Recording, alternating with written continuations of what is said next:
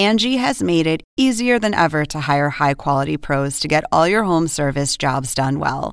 Just bring them your project online or with the Angie app, answer a few questions, and Angie will connect you with local pros who match your specific needs. Or book a service instantly at an upfront price. So join the millions of homeowners who use Angie to care for their homes and get your next home service job done well. Download the free Angie mobile app today or visit Angie.com. That's A N G I.com. Sign up to The Economist for in depth curated expert analysis of world events and topics ranging from business and culture to science and technology. You'll get the weekly digital edition, online only articles, curated newsletters on politics, the markets, science, culture, and China, and full access to The Economist Podcast Plus. The Economist is independent journalism for independent thinking. Go to economist.com and get your first month free.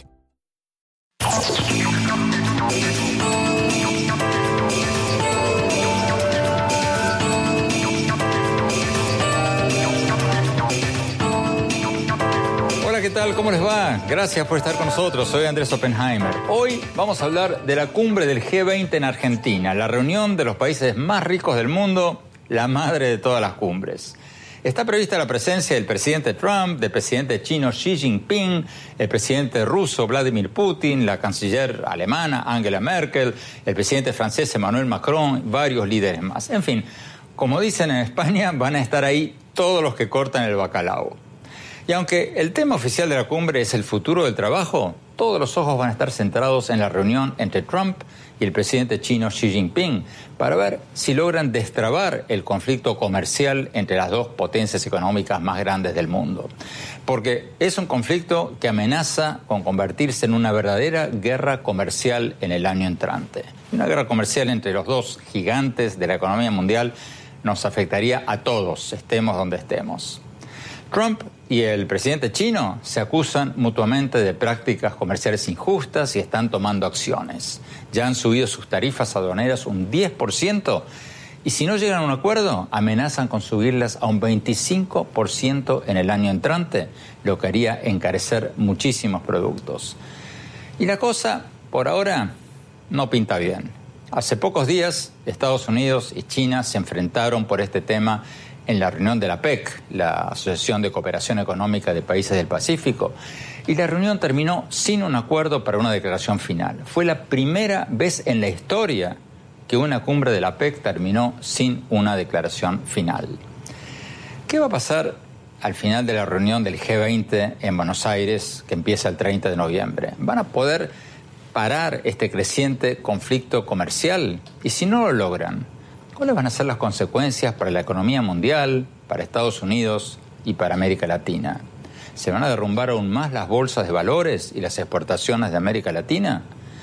Hoy vamos a hablar de todo esto con un funcionario argentino que está en el centro de las negociaciones del G20, porque Argentina, en su calidad de presidenta de esta cumbre, está coordinando las negociaciones entre Estados Unidos y China y varios otros países para tratar de que esta cumbre pueda emitir una declaración final consensuada. Vamos a hablar con el secretario de Economía Argentina, Miguel Brown. Sin duda es un momento de tensión y estamos todos mirando con mucha, mucha preocupación lo que, lo que está sucediendo, justamente porque nadie quiere eh, una guerra comercial. Eso sería malo para todos los países del mundo y tenemos que, tratar de buscar una solución eh, constructiva y de vuelta basada en el funcionamiento del sistema multilateral de reglas. Y después vamos a analizar lo que nos dijo Brown con varias figuras de primer nivel. Desde Washington nos va a acompañar Francisco Sánchez, fue secretario de Comercio de Estados Unidos bajo la presidencia de Barack Obama. Francisco Sánchez, gracias por estar con nosotros. Desde Ciudad de México nos va a acompañar la doctora Beatriz Leisegui, ex secretaria de Comercio de México, que participó en varias negociaciones de acuerdos comerciales. Y en nuestros estudios nos va a acompañar la doctora María Lorca, experta en economía internacional, profesora de la Universidad de Miami. Bueno, Vamos a Buenos Aires. Vamos directamente a lo que nos dijo el secretario de Economía de Argentina, Miguel Brown, que como decíamos es uno de los coordinadores de la cumbre del G20. Veamos lo que nos dijo.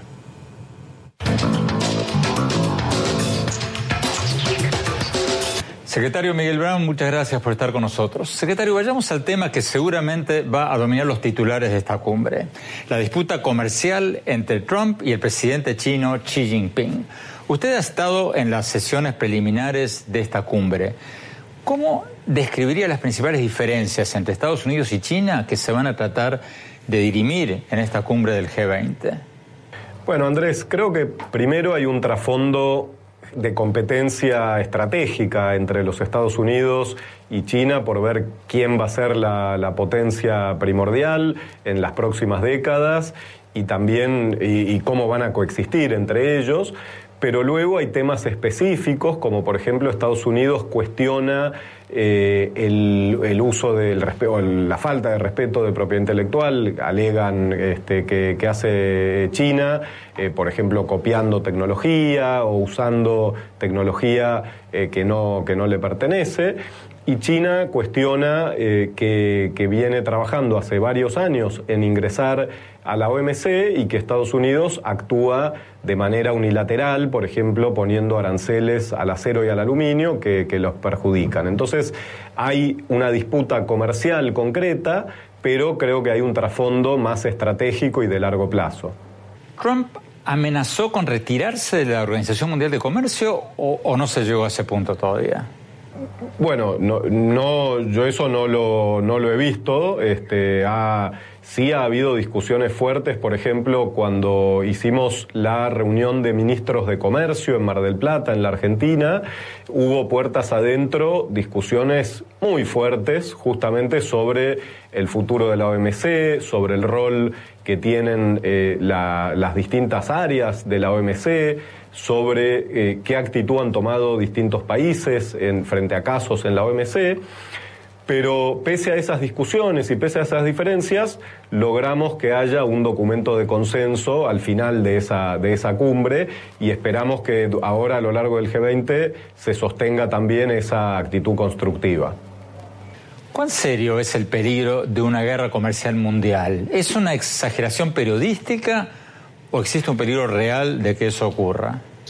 Bueno, es, un riesgo grande para la economía global, es algo que el mundo ya vivió este, entre, digamos, en los años 30, luego de la Gran Depresión y entre la Primera y la Segunda Guerra Mundial, y esto llevó a una fuerte recesión global, tanto en el comercio como en el crecimiento, e incluso contribuyó también al inicio de la, de la Segunda Guerra Mundial, con lo cual cualquier posibilidad de que esto esté sobre la mesa es un tema que tenemos que tomarlo con mucha seriedad.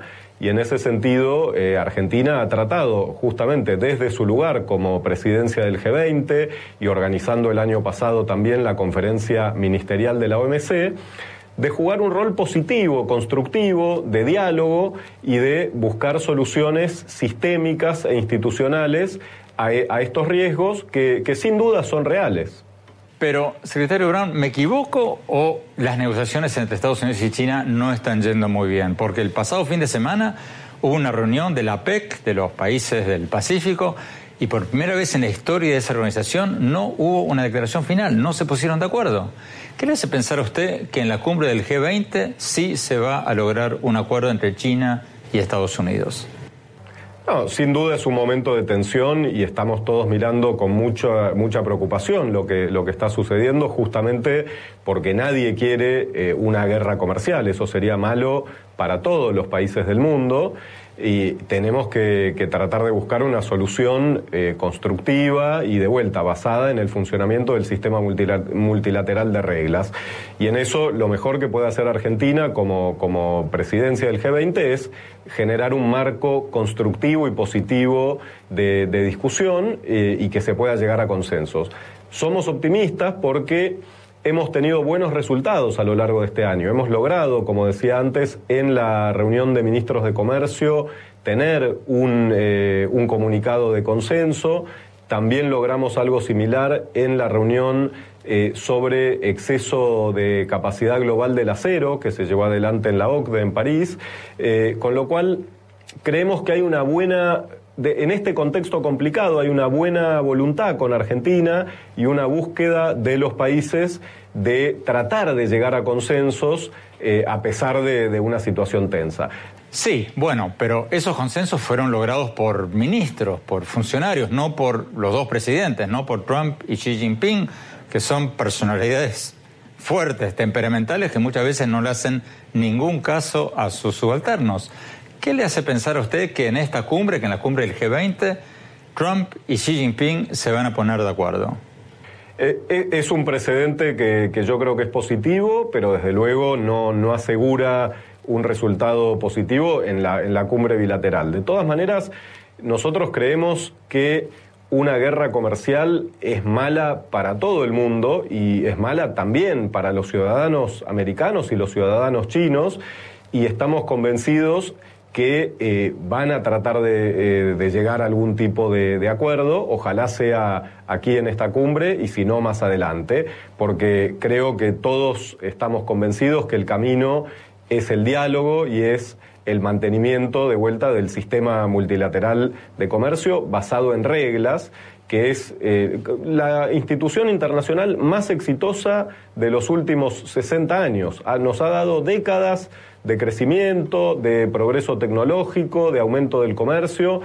Y sin duda tenemos que discutir cómo seguimos para adelante, porque el mundo ha cambiado, la tecnología nos acerca, genera nuevos desafíos, pero no tenemos que tirar por la borda todo lo bueno que se ha construido. Vamos a Washington, eh, Francisco Sánchez, ex eh, subsecretario de Comercio de Estados Unidos. Eh, tú has estado en alguna de estas negociaciones. ¿Cómo ves esta, este encuentro de Trump y el presidente chino? ¿Van a llegar a un acuerdo, crees, en Argentina o se viene una guerra comercial mundial? Bueno, la, relación entre la China y los Estados Unidos siempre ha sido una relación compleja.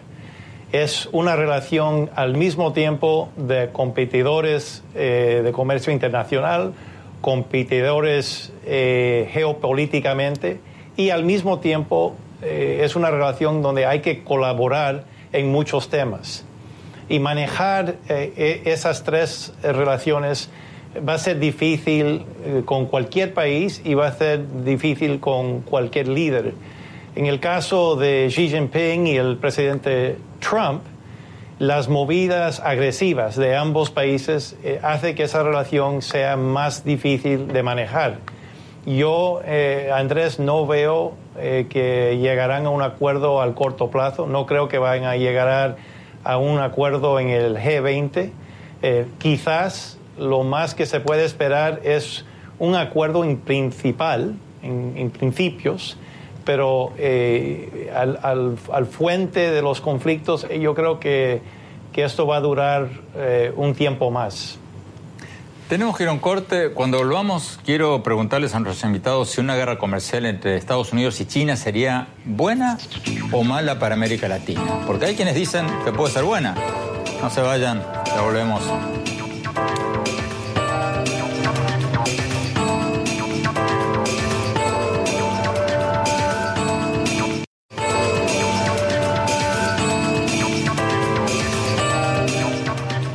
Gracias por seguir con nosotros. Estamos hablando sobre la cumbre del G20 en Argentina, en Buenos Aires, con la presencia del presidente Trump, el presidente chino Xi Jinping, la canciller alemana Angela Merkel, el presidente francés Emmanuel Macron, varios otros líderes mundiales, la madre de todas las cumbres. La reunión esta va a ser presidida por Argentina. Estamos hablando con el secretario de Economía de Argentina, Miguel Brown, que como funcionario del país anfitrión está en el centro de todas las negociaciones. Sigamos viendo lo que nos dijo.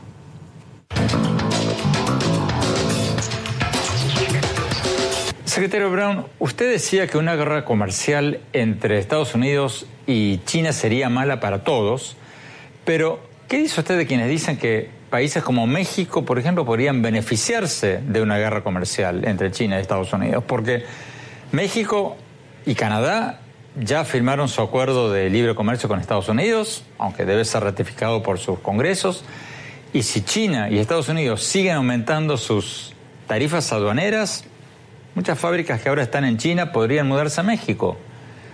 ¿Qué, dice usted de este argumento que esto podría beneficiarle a un país como México? En el corto plazo, por ejemplo, Argentina y Brasil se han visto beneficiados con aumentos en el precio de la soja que, vendemos porque se ha desplazado la demanda desde Estados Unidos hacia nuestros mercados pero eso es una ganancia de, corto plazo. De la misma manera, también puede haber alguna modificación en los patrones de inversión y de especialización internacional que favorezca a algunos países de América Latina, pero el efecto global eh, es negativo y reduce el crecimiento de toda la economía, con lo cual no, no, es, no es algo bueno si uno piensa en el crecimiento de, nuestras economías y en, eh, en seguir trabajando para generar más y mejor empleo y reducir la pobreza.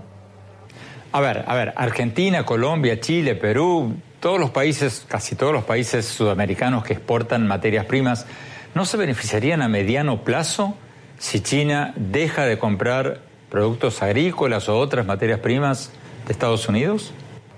Nuestra visión es que es un beneficio de corto plazo, que puede tener algún impacto en el precio, pero que luego el efecto del desvío de comercio y una asignación menos eficiente de la inversión a nivel global termina perjudicando el crecimiento de la economía global y eso termina siendo malo para todos. Vamos a México, doctora Beatriz Leisegui. ¿México no saldría ganando si hay una guerra comercial entre China y Estados Unidos? O sea, ¿eso no haría que muchas fábricas multinacionales que ahora fabrican en China para vender en Estados Unidos se podrían mudar a México? Sí, es, es, una pregunta relevante, Andrés, y esto en este tema precisamente la Organización para el Desarrollo y Cooperación Económica, eh, la OSD, acaba de hacer un análisis de qué impacto tendría a nivel mundial y a nivel regional eh, y específicamente para México y Canadá eh, una guerra comercial y el que Estados Unidos continuara con su propuesta de, incrementar los aranceles que hasta ahorita ha impuesto eh, en, en, una buena parte 200, a 200 mil millones de dólares con un 10% eh, amenazando que en el 2019 lo podría incrementar a 25% e incluso afectar a una cantidad total de todo el comercio que, que, eh, realiza con, con, China. En ese caso, la OCDE ha dicho que en el corto plazo eh, habría tal contracción en, en, la economía mundial y en concretamente el impacto negativo también en el crecimiento de estas dos economías que representan el 40% del, del PIB mundial, que no, se beneficiaría ninguna región. A largo plazo eh, podría ser que sí, eh, una vez que se acomoden ciertos factores, pero no, no sería benéfico en general el que estas dos grandes potencias eh, entraran en una guerra comercial si bien digamos o sea ni siquiera a corto plazo Beatriz los países ni, siquiera a corto plazo ni siquiera a corto plazo. No, no, no es lo que... no, a corto plazo no es lo que estima la OSD. El impacto sería, eh, digamos, el beneficio sería visto más a largo plazo que al corto plazo. A pesar de que México y China son competidores directos, de los que más se parece lo que producen y lo que exportan al mundo, tanto en nuestro principal mercado de exportación, que, es Estados Unidos, como en el mercado mexicano. Entonces, no es una guerra comercial no beneficiaría a nadie y, crearía una situación de, mucha tensión, de mucho peligro en momentos en el que el mundo necesita estos acomodos y, necesita adaptarse a las nuevas realidades eh, que nos está imponiendo la revolución 4.0. Vamos a Washington rápidamente. Francisco Sánchez, ¿está de acuerdo con que ni a corto plazo ni a largo plazo podría beneficiar a América Latina esto? Beatriz eh, está correcto. Creo que eh, especialmente para México yo no veo muchos beneficios al corto plazo. Si hay beneficios sería ah, para algunas, eh, algunos países, como ha dicho el secretario Brown, eh, Brasil y Argentina ya han visto beneficio y que quizás van a ver más beneficio en el sector agrícola. Pero eso, esos beneficios van a ser a muy, al muy corto plazo. quizás también haya, algún beneficio en inversiones de la China a México, a Colombia, a países que tienen eh, tratado de libre comercio con los Estados Unidos. Pero estoy totalmente de acuerdo con Beatriz que al mediado y largo plazo eh, el conflicto entre China y los Estados Unidos tiene la potencial de crear problemas económicos para, el, para todo el mundo y eso no sería bueno para Latinoamérica. Tenemos que ir a un corte. Cuando volvamos, les quiero preguntar a todos nuestros invitados a la doctora Lorca si habrá una recomposición de los bloques mundiales. Si la Unión Europea, por ejemplo, se parte en dos después del Brexit, si el presidente electo de Brasil, Jair Bolsonaro, va a hacer un acuerdo bilateral con Estados Unidos y va a dejar de lado a Mercosur, si hay una recomposición de los bloques mundiales. No se vayan, ya volvemos.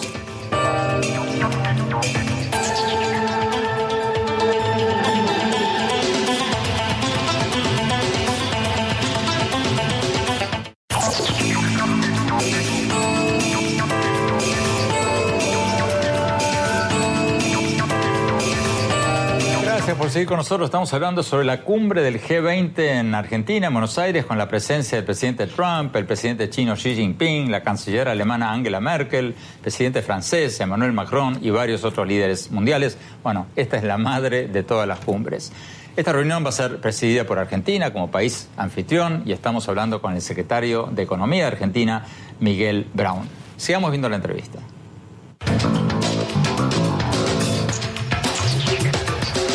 Secretario Brown, otro tema del que van a hablar los jefes de Estado en la reunión del G20 en Argentina es el futuro del trabajo en la era de la automatización.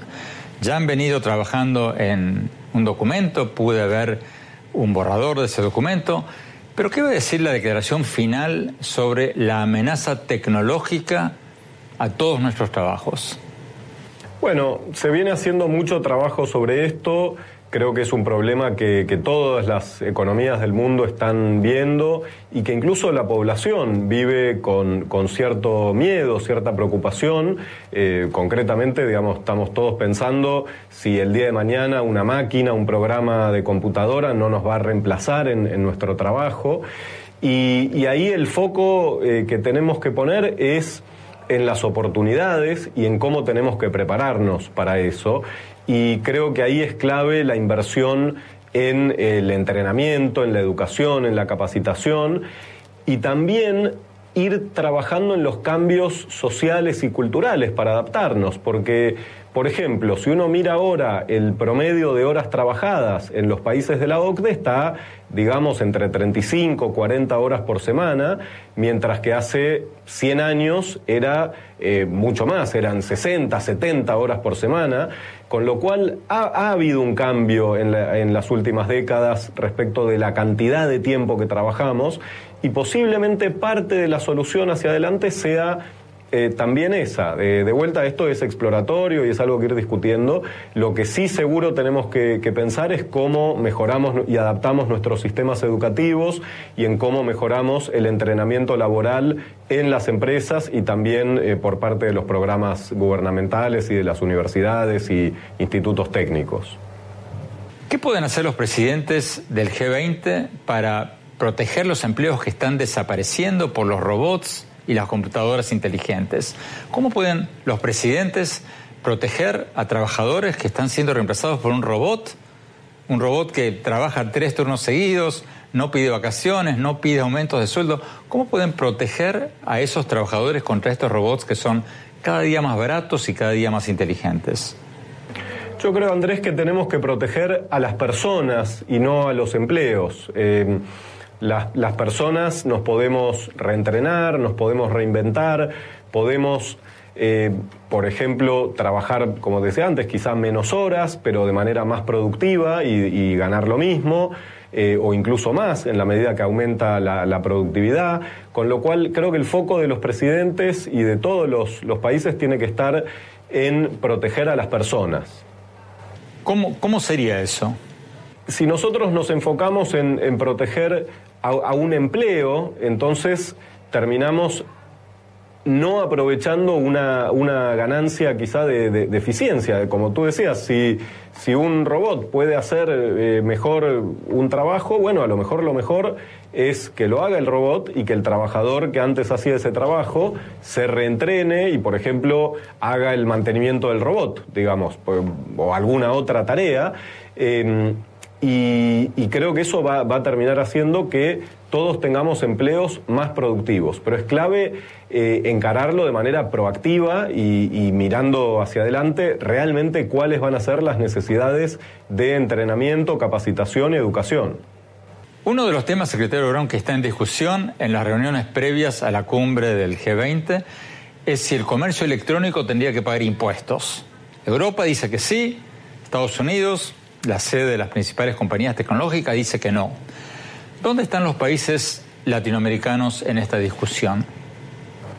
Bueno, Argentina eh, le, cobra impuestos a algunas plataformas electrónicas, por ejemplo a Netflix y demás, eh, y en general creemos que, sí, que hay que, hay que cobrar impuestos a, las actividades económicas formales, legítimas y demás, eh, de manera lo menos distorsiva y más eficiente posible. Eh, lo que sí pensamos es que hay, que tener cuidado en cobrar demasiados aranceles eh, de, importación, por ejemplo, eh, al comercio electrónico por encima de los aranceles normales que, pagan otros bienes. Pero en principio consideramos que, sí, que toda actividad económica lícita debe pagar su carga tributaria razonable. ¿Podría haber una recomendación o una sugerencia en la declaración final de esta cumbre sobre la conveniencia de un impuesto a los robots, como lo ha propuesto Bill Gates? O sea, que a medida que los robots nos reemplacen, que reemplacen el trabajo humano, los robots paguen impuestos como los pagamos todos nosotros? Bueno, seguramente, como es una propuesta de, Bill Gates, hay que tomarla en serio y, se, será discutida, este, eh, aunque sea a nivel técnico, pero no sé si eso va a salir como una recomendación de la cumbre. La verdad que esa es, una discusión que, vamos a tener en, las próximas semanas, seguramente. Eh, a mí, eh, en lo personal, me parece que deberíamos, más que cobrarle un impuesto a los robots, hacer que, que los ciudadanos seamos cada vez más dueños de los robots, porque si al fin del día los robots van a hacer nuestro trabajo, tiene sentido que nos beneficiemos con mejores salarios y mejores ingresos y una de las maneras de lograr esa mejora es que, los trabajadores y las personas eh, participen también de esas ganancias de eficiencia de manera directa. ¿Cómo sería eso? Bueno, no, es una discusión, dependerá eh, cómo, cómo funcionan las distintas industrias, pero eh, imaginemos que el día de mañana se inventa un robot que hace que todos los trabajos en, en la hotelería, por ejemplo, este, eh, sean automatizados. Bueno, posiblemente los trabajadores este, en, ese sector podrían este, beneficiarse por esa ganancia de, eficiencia eh, con dinero o con apoyo para, para capacitarse, para entrenarse, y, ser parte justamente de los beneficios de esa mejora tecnológica. Pero esto de vuelta es una opinión personal. Tenemos que ir un corte. Cuando volvamos, quiero preguntarle a nuestros invitados si se están gestando, si esta reunión del G20 va a dar lugar a la conformación de nuevos bloques económicos mundiales. No se vayan, ya volvemos.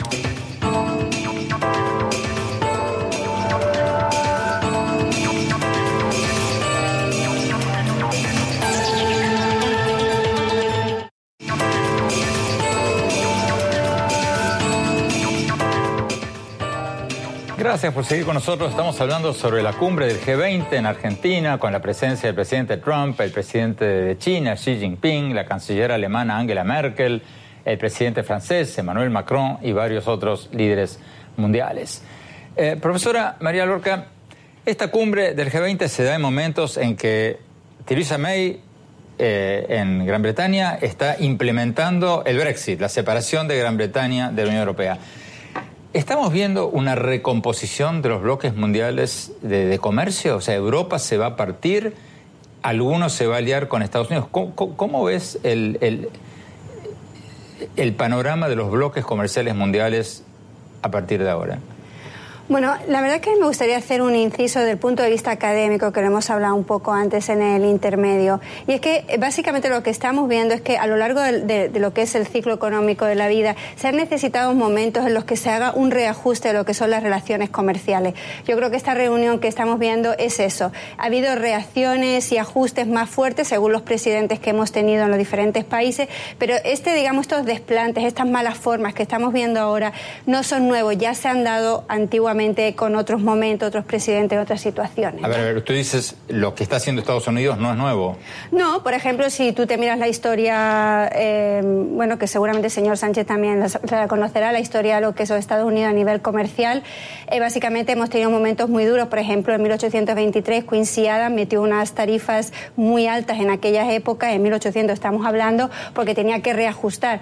Eh, más cercano, para no ser repetitiva y llegar y hacerlo rápido, bueno, tenemos que hablar de la nueva política económica de Nixon con Connolly, que era su secretario de entonces para comercio, un tejano de una personalidad muy fuerte que llegó, dio dos patadas en la mesa, organizó ahí. Entonces, eh, ¿tú crees que esto que está haciendo Trump es un reajuste más que un cambio de política? Yo por lo que yo lo veo y lo entiendo, él dice, él dice yo soy un nacionalista, acaba de decir. Bueno, él dice muchas cosas porque bueno, tiene que ganar votos, ¿no? Pero lo que vemos a lo largo de la historia es que eh, todas las relaciones se, digamos, se desalinean y, y las que son las relaciones comerciales se tienen que alinear. Por ejemplo, cuando estábamos hablando de 1980, con, cuando teníamos a Reagan, teníamos Japón, teníamos el yen, teníamos los semiconductores. Que eran los malos de la película. Eran los malos de la película. Hubo que dar, eh, hubo que ponerse muy duro. En ese contexto, doctora Lorca, ¿cómo ves el eh, la recomposición de los bloques mundiales? Yo creo que, la, que, lo que aquí estamos viendo y lo que yo pienso que todos los, todos los países pelean, Andrés, es porque haya reglas del juego claras y respetadas. Es decir, y a partir de ahí, lo que yo venda, que sea mejor o peor, más competitivo, menos competitivo, tiene que ser por encima y no tiene nada que ver con que tú me hagas jugarretas con tu, eh, con tu moneda, con que tú me hagas trampas de otra manera, mm. sino que sean reglas del juego respetadas para que vayamos a la pelea comercial, que es muy dura, en la mayor igualdad de condiciones posible. Y ahí lo que prevé o lo que vale es lo que tú vendes, la calidad que tú vendes. Es como si nosotros hablamos de Alemania. Alemania tiene el euro y es un país que exporta, es el segundo exportador eh, a nivel mundial. Con un euro, ¿ok? En un país pequeñito en mitad de Europa, una situación complicada. Lo que vale es lo que produces, pero lo que sí tenemos que saber es que las reglas del juego sean lo mayor unitariamente para todos, igualadas para todos. Tenemos que ir a un corte. Cuando volvamos, quiero preguntarle a la doctora Leisegui en México si en esta parte del mundo se están conformando, y ahora con el nuevo gobierno de México sobre todo, nuevos bloques comerciales.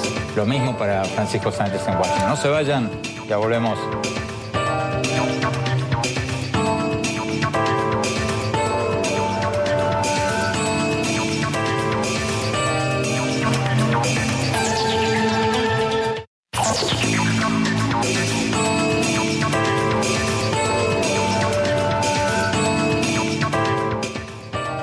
Gracias por seguir con nosotros. Estamos hablando sobre la cumbre del G20 en Argentina, la madre de todas las cumbres, con la presencia del presidente de Estados Unidos, de China, de Francia, de Alemania, de varios otros países, las economías más grandes del mundo.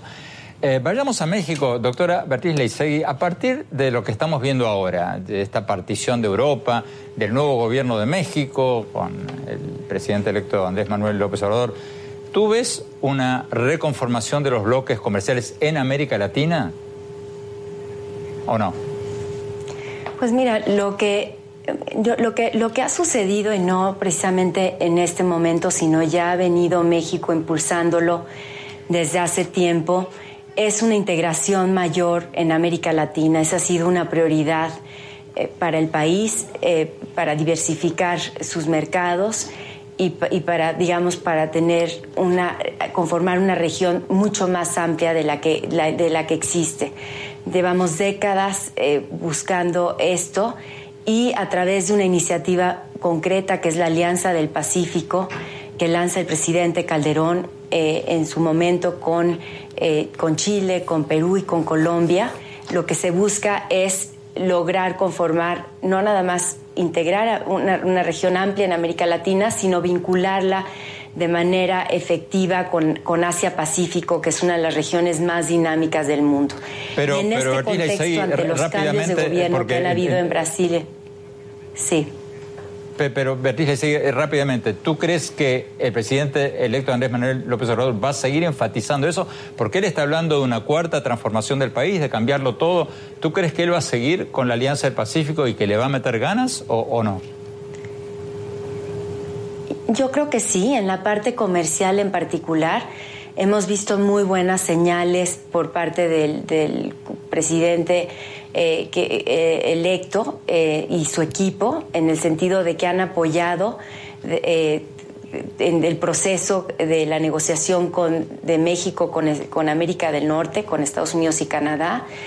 La han validado, estuvieron presentes y el equipo que lo ha conformado, que se sucede próximamente la subsecretaria de Comercio Exterior, Luz María de la Mora, eh, eh, en fin, la, secretaria que ha nombrado también, Graciela Márquez, es un equipo económico que cree en el libre comercio y que eh, han mostrado, por lo que yo he escuchado en diferentes comparecencias que hemos tenido incluso recientemente en el Senado, su posición ha sido de, continuar con la política comercial que ha seguido México desde, desde mediados de los años 80. Entonces, eso ha sido muy positivo. La Alianza del Pacífico ha eh, tenido mucho éxito a nivel de interés de, los, de la comunidad internacional y en, el sentido de, agregar a más, a más países. Hay una negociación hoy en día con países que se van a agregar como países asociados, más todos los observadores. Y Mercosur en, específicamente ha señalado también su interés de formar parte de la Alianza del Pacífico. Francisco Sánchez, ¿tú ves una recomposición de los bloques en América Latina? Bueno, porque si Bolsonaro, el presidente electo de Brasil, hace un acuerdo con Estados Unidos y deja atrás el Mercosur, como algunos están especulando, ¿eso cambiaría todo o no? Bueno, eso sería un cambio importante y grande. Yo creo que llegar a un acuerdo entre Brasil y los Estados Unidos es mucho más fácil de lo que se habla. Eh, hay muchos temas. Uh, va a más haber muchos fácil. No, no, no más fácil, más difícil, más perdón. Más difícil ah, okay, okay, llegar. Okay. Disculpe, eh, quise decir más difícil, más complicado llegar a un acuerdo entre Brasil y los de Estados Unidos de lo que se habla. Así que yo sí, sería transformativo, yo creo. Sin embargo, no creo que es fácil. ¿Más difícil eh, por qué, Francisco? ¿Porque, porque son economías similares que, que, que venden los mismos productos? ¿O, o no, por qué? no, porque creo que hay temas eh, difíciles de hablar. Hay, eh, Brasil tiene bastante protección, eh, tiene, a, a, tiene una historia de proteger muchas industrias. Y, y, eso va a ser difícil para que los Estados Unidos acepta un acuerdo si, si no hay cambios grandes e importantes. No sé, ten, tendremos que ver si Brasil estaría abierto a, cambios grandes. Yo de momento no lo veo, así que yo, yo, no, yo no veo un, un acuerdo al corto plazo entre Brasil y los Estados Unidos. Interesante, doctora Lorca, nos queda un minuto.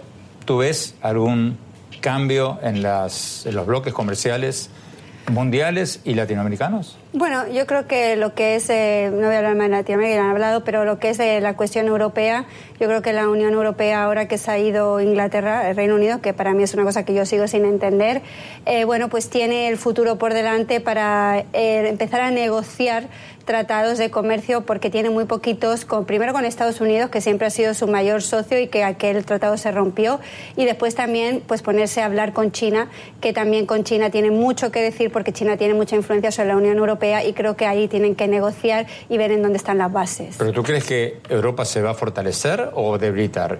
Pues ahí hay porque una cosa La lógica muy... sería que se va a debilitar. A mí hay una cosa que me preocupa mucho y es que, sin embargo, el, Angela Merkel se va. No hay liderazgo. Eh, claro, Angela Merkel ha estado 16 años, ha secado a cualquier político que se le pusiera la sombra para llegar a, a sustituirlo. Eh, no tenemos, yo creo que Macron no da la talla para liderar una Unión Europea con tantos problemas internos que tiene. Me preocupa más, mucho más más ahora que cuando estaba la crisis eh, de Grecia, de España, de Portugal y de Irlanda. Y bueno, tenemos un año por delante muy complicado a todos los niveles. ¿Y Gran Bretaña, el Reino Unido, qué va a hacer? ¿Se va a pegar a Estados Unidos? Yo pienso que sí, que la lógica es por, eh, digamos, la tradición eh, anglosaxo que tiene. Yo creo que después de cómo están acabando con la Unión Europea, creo que, con el Reino Unido y, y Estados Unidos vamos a ver negociaciones. Muchísimas gracias, doctora Lorca. Muchas gracias, doctora Leisegui en México. Muchas gracias, Francisco Sánchez en Washington. Vamos a un corte rápido. Cuando hablamos, mi reflexión sobre esta cumbre del G20. No se vayan, ya volvemos.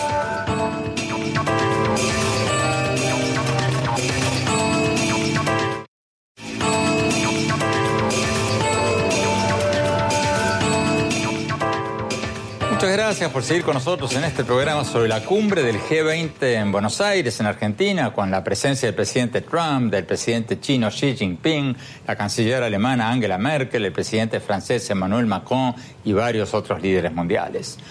Como decíamos al principio del programa, gran parte de la atención mundial está centrada en si los presidentes de Estados Unidos y China van a poder lograr un acuerdo para evitar una guerra comercial. Yo soy un poco escéptico de que eso suceda. Trump se ha quejado del déficit comercial de Estados Unidos con China y ha aumentado las tarifas aduaneras a los productos chinos, diciendo que China no respeta la propiedad intelectual, que copia de todo, desde relojes hasta alta tecnología, además de subsidiar a empresas exportadoras chinas y ponerle trabas a las empresas estadounidenses. Y China, a su vez, se queja de que Trump ha roto todas las reglas de juego y está imponiendo sanciones unilaterales sin probar sus acusaciones, además de prohibir exportaciones de alta tecnología a China. Pero, aunque hay quienes esperan que Trump y el presidente chino arreglen sus diferencias en esta cumbre, yo me temo que no se van a poner de acuerdo. O que si se ponen de acuerdo, va a ser un acuerdo de saliva que no va a durar mucho. ¿Por qué? Porque cada vez más la disputa entre Estados Unidos y China no es una disputa comercial, sino una disputa estratégica, una disputa geopolítica. El vicepresidente de Estados Unidos, Mike Pence, ha denunciado a China, palabras más, palabras menos, como una potencia imperialista que busca dominar el resto de Asia y a los países emergentes de África y América Latina, y que supuestamente trató de influenciar las elecciones intermedias de Estados Unidos hace pocas semanas. Y China dice que Estados Unidos está interfiriendo en la, en la soberanía china en el Mar del Sur el mar del sur de la China y está desafiando militarmente a China en Asia. O sea, esto es mucho más que una disputa comercial. Es una disputa comercial con un trasfondo de lucha por el liderazgo político del mundo, una competencia por liderazgo tecnológico y una carrera por la supremacía militar. Y aunque Trump y Xi Jinping se abracen y se digan que se quieren en la cumbre de Buenos Aires, como lo hizo Trump con el dictador de Corea del Norte hace pocos meses, me temo que va a ser un amor muy pasajero, un romance de una noche. Ojalá me equivoque, pero creo que esto no se va a arreglar con una foto en Buenos Aires. Bueno, muchas gracias por habernos acompañado. Los invito a visitar mi blog andresopenheimer.com. Si se registran ahí, les vamos a mandar por email todas mis columnas del Miami Herald y nuestros más recientes programas de televisión. Y por supuesto, síganos también en Twitter, en Facebook y también desde hace dos semanas en Instagram. Entré en Instagram en Andrés Oppenheimer Oficial, ahí en Instagram. Gracias por habernos acompañado. Hasta la semana próxima.